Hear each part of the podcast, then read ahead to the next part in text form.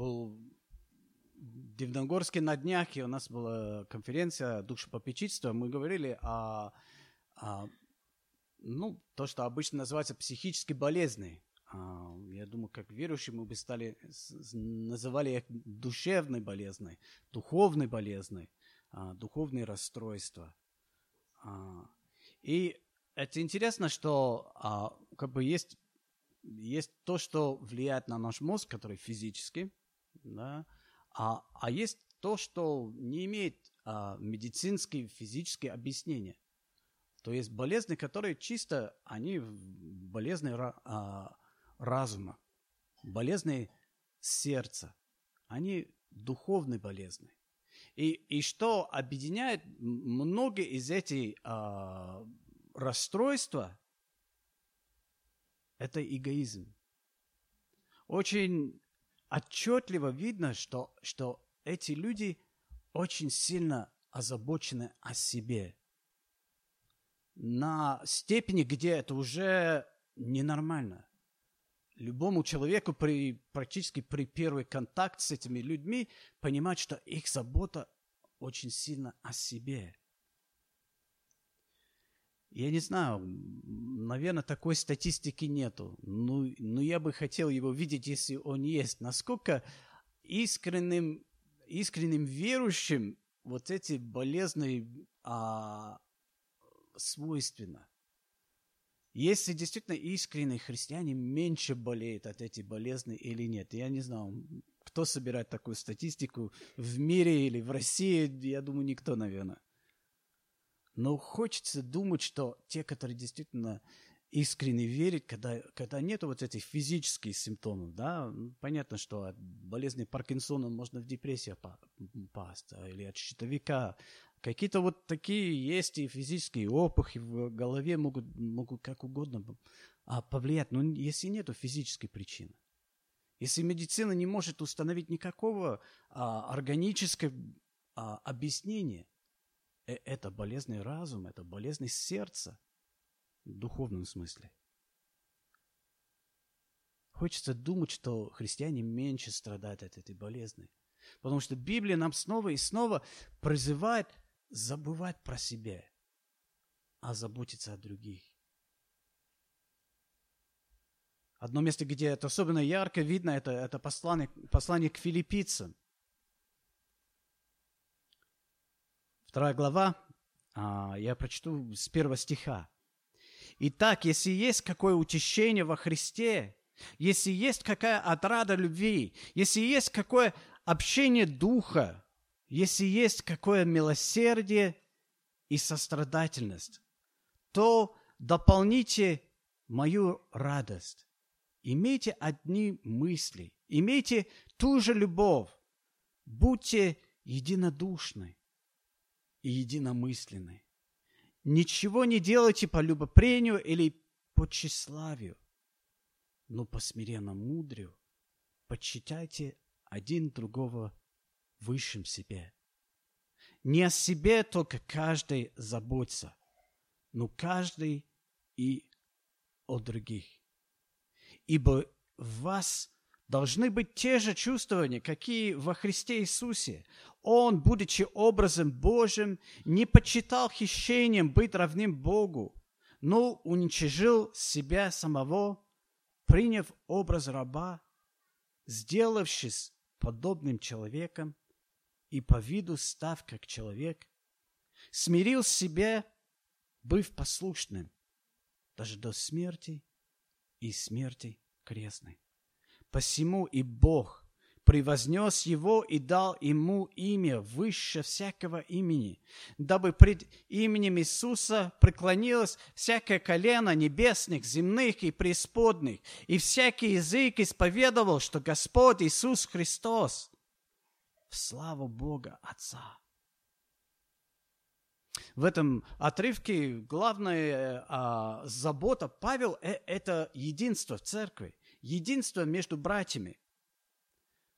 Но он говорит об эгоизме, об этот чересчур забоченность о себе, о своих интересах, потому что это враг единства. Это враг единства в наших церквях, как мы здесь видим. Но также это враг единства в наших семьях, наших, а, в нашем браке, наших отношениях с друзьями, в коллективе, вообще в обществе. Эгоизм – это враг единства и близость друг к другу. Павел начинает а, с несколькими вопросами, которые риторические вопросы, вопросы, на которые заранее понятно, какой будет ответ. Ты задаешь эти вопросы не для того, чтобы слышать ответ, а для того, чтобы человек сам в своем уме согласился с тобой или не согласился с тобой.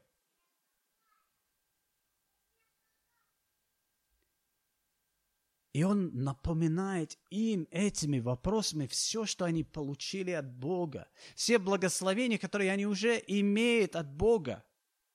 Мне кажется, это свойственно эгоизм думать о том, чего нет у нас. Завидовать других, потому что у них якобы больше, чем у нас. А зачастую это происходит, потому что мы недооцениваем то, что мы уже получили. Нам хочется больше, мы затягиваем одеяло на свою сторону, а там человек мерзнет без одеяла. Павел говорит, если есть какое утешение во Христе, конечно, оно есть. Каждый верующий знает утешение во Христе. В Евангелии от Луки 2 глава даже так называет Иисуса – там говорится про Симеон, Симеона, который ждал утешения Израилева. И когда принесли младенца Иисуса к нему, он понимал, что вот здесь утешение Израилева. Также Дух Святой а, называется, а, Духа Святого называется Дух утешением, утешитель. Сперджин сказал, что Дух Святой, он как доктор, как врач, а медицина – это Христос. Он утешитель, но утешитель, который он дает, это Христос. Утешение, которое он дает, это Христос. Когда жизнь, в жизни начинаются тяжелые времена, все, что обычно утешает нас, интересует нас, развлекает нас, уже недостаточно – все наши мирские удовольствия и, и развлечения, отвлечения ничего не дают нам. Только Христос тогда дает нам утешение, когда тяжело. Когда легко и хорошо, нам, нам легко отвлекаться на других вещей. А когда жизнь тяжело идет, тогда все показывается в своем истинном свете – своей истинной ценность мы начинаем ценить утешение Христова. Второй риторический вопрос. Если есть какая отрада любви, а для верующих, конечно, она есть. Бог возлюбил нас. Почему? Никогда не задавали себе этот вопрос. Почему Бог возлюбил меня? Почему я вот здесь в церкви и, и мой брат или моя сестра, или сосед, или отец, или мать, их нету здесь? За что Бог меня так возлюбил? Друзья, если мы честны, мы не найдем ответ на этот вопрос. Мы не можем назвать ни одной причины, почему Бог меня любит. Он просто любит нас потому что он захотел. Нет другого причины. Мы ничем не заслуживали эту любовь, эту любовь, которая вот полностью, безусловно, абсолютно независима от нас. Мы ничего не сделали, чтобы зарабатывать это, чтобы заслужить это. Как такая любовь не может радовать нас? И Бог не только любит нас достаточно, чтобы, вот, чтобы избирать нас, привлекать к себе. Он еще любит нас достаточно, чтобы возиться с нами, чтобы менять нас, чтобы переделать нас в образ Христа, чтобы благословить нас, чтобы мы не занимались глупостью и теряли дни и годы грехом, а чтобы мы преображались. Как может не радовать нас любви Христа? Если есть какое общение Духа, Павел знал ценность общения. Его жизнь и служение было бы невозможно без этого. Он жил в тяжелых временах, часто ему пришлось пострадать. Много он жертвовал ради братства, ради братьев, ради церкви. Но также они полюбили его. И он находился в этом общении и, и взаимно поддержка.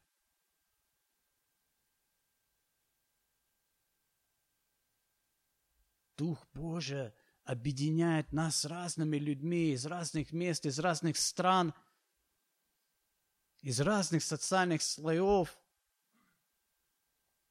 Навряд ли вы бы нашли вот такую группу людей разных в другом месте, кроме как в церкви.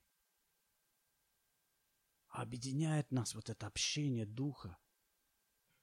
Бог родняет нас с людьми, которые абсолютно очень сильно отличаются от нас. Конечно, есть общение Духа.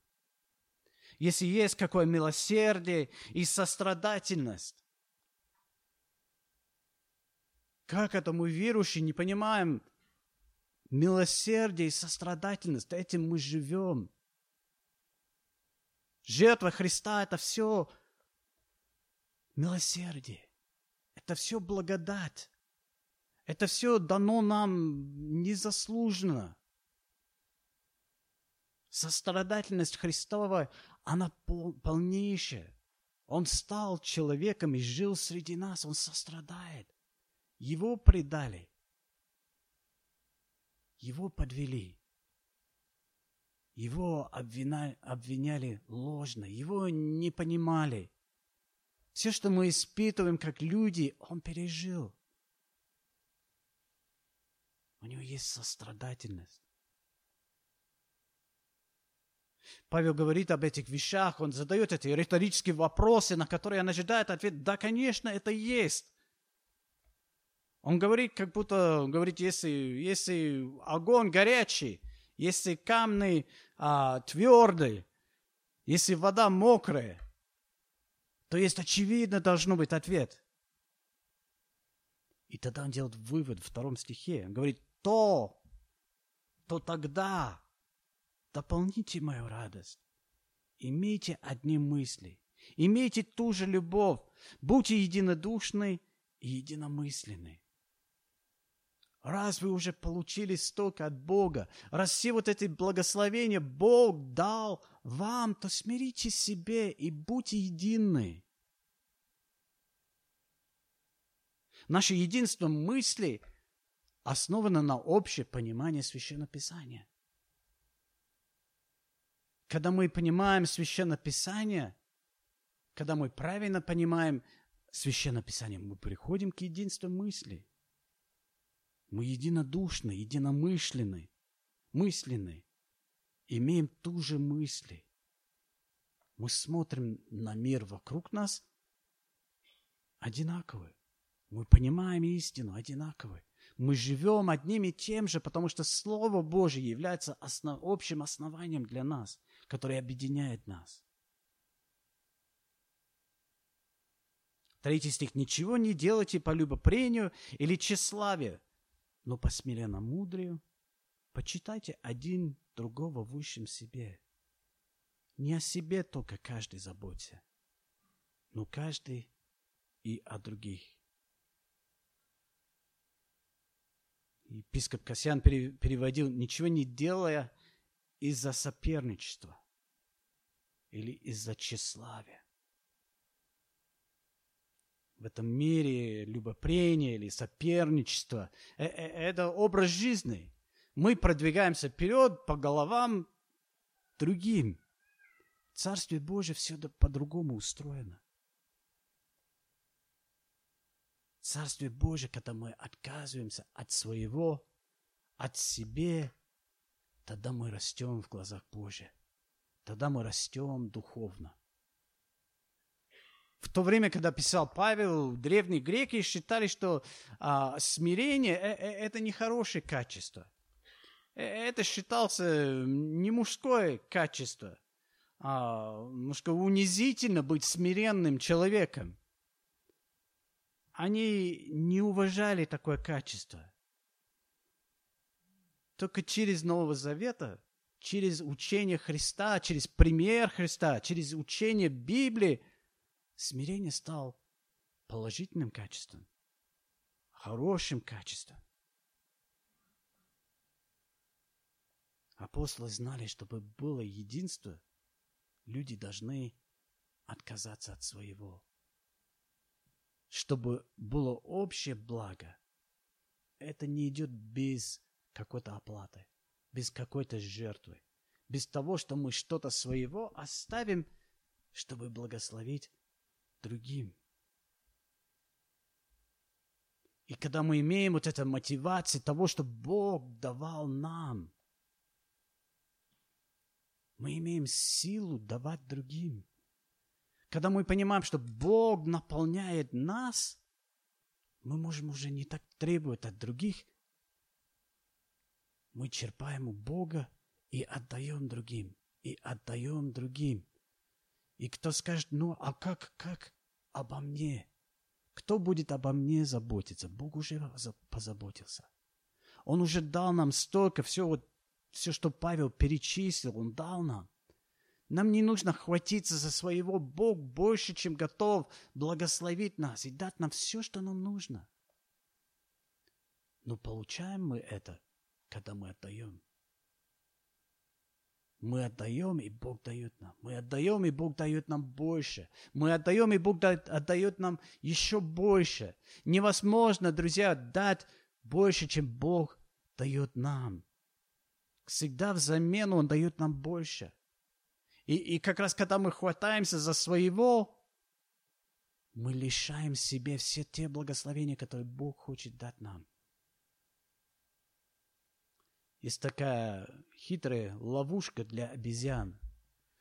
Берется кокосовый орех, и в него вырезается маленькую дырку, чтобы вот рука обезьяна вот только-только вот входит туда. И туда ложится орех другой или кусочек еды другое. Обезьян приходит, захватит эту еду, а руку уже, полную руку уже не может высунуть. А отпускать вот это благо, которое вот там, не хочет. И он дождется, жадничать не отдаст, пока не придет охотник и его захватит. Его эгоизм губит его. То, что он не готов отдать, оставить, губит его. Друзья, мы лишаем себе благословения Бога, когда мы хватаемся за своего. Потому что когда мы начинаем давать и благословить других, и заботиться о других, и не так сильно задуматься о себе, тогда мы начинаем получить все больше и больше благословения Бога.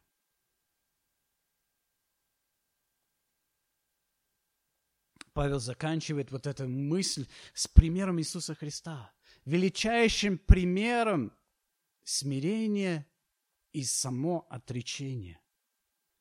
Он говорит, что ибо и в вас должны быть те же чувствования, как и во Христе Иисусе. Он, будучи образом Божьим, не почитал хищением быть равным Богу. Он был выше нас. Он имел гораздо больше, чем мы когда-либо имели.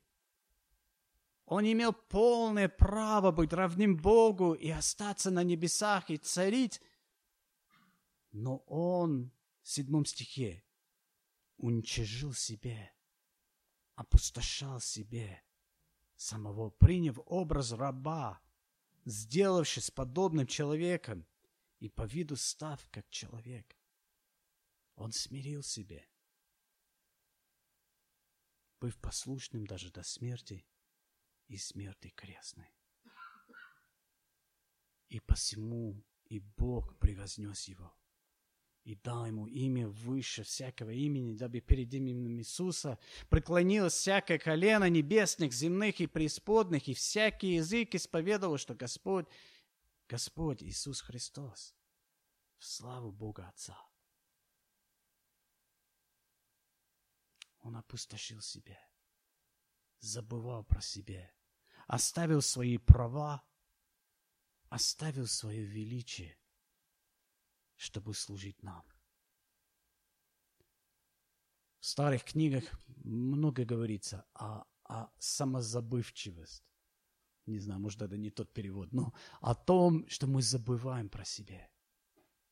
В хорошем смысле. Мы забываем о себе, а думаем о других. Это искусство, это навык, это привычка, это благословение от Бога, если мы можем забывать про себя, о своих нуждах и думать больше о других. Но благословения большие. Благословения от Бога большие. Бог больше, чем достаточно возместит нас, если мы готовы забывать о себе. Это вопрос о доверии. Если мы готовы доверять Ему, что Он позаботится о нас, тогда нам легко отпускать это. Нам легко тогда не думать столько о себе. Чем больше мы знаем Бога, тем больше, тем легче нам доверять Ему.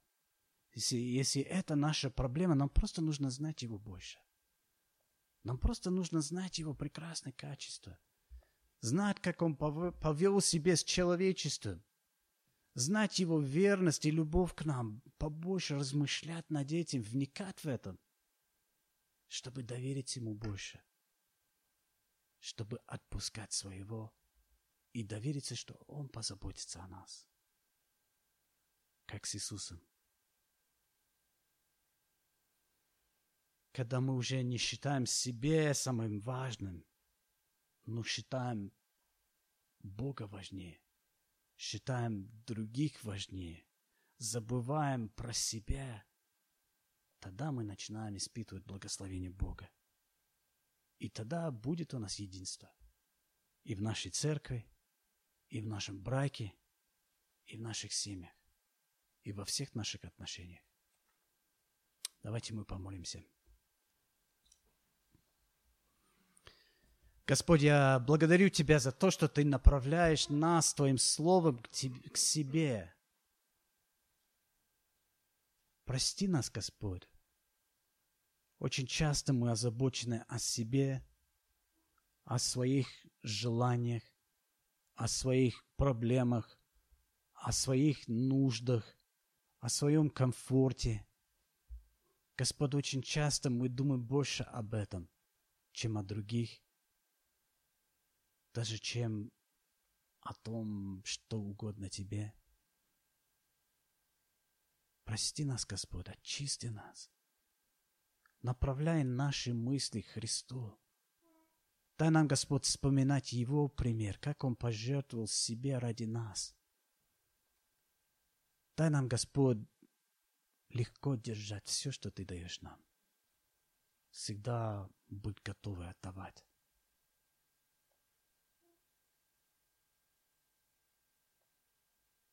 Дай нам, Господь, довериться Тебе до конца. И благослови нас, Господь, через наше самоотречение, через нашу заботу о других. Благослови нас. Мы просим и молимся во имя Иисуса Христа. Аминь.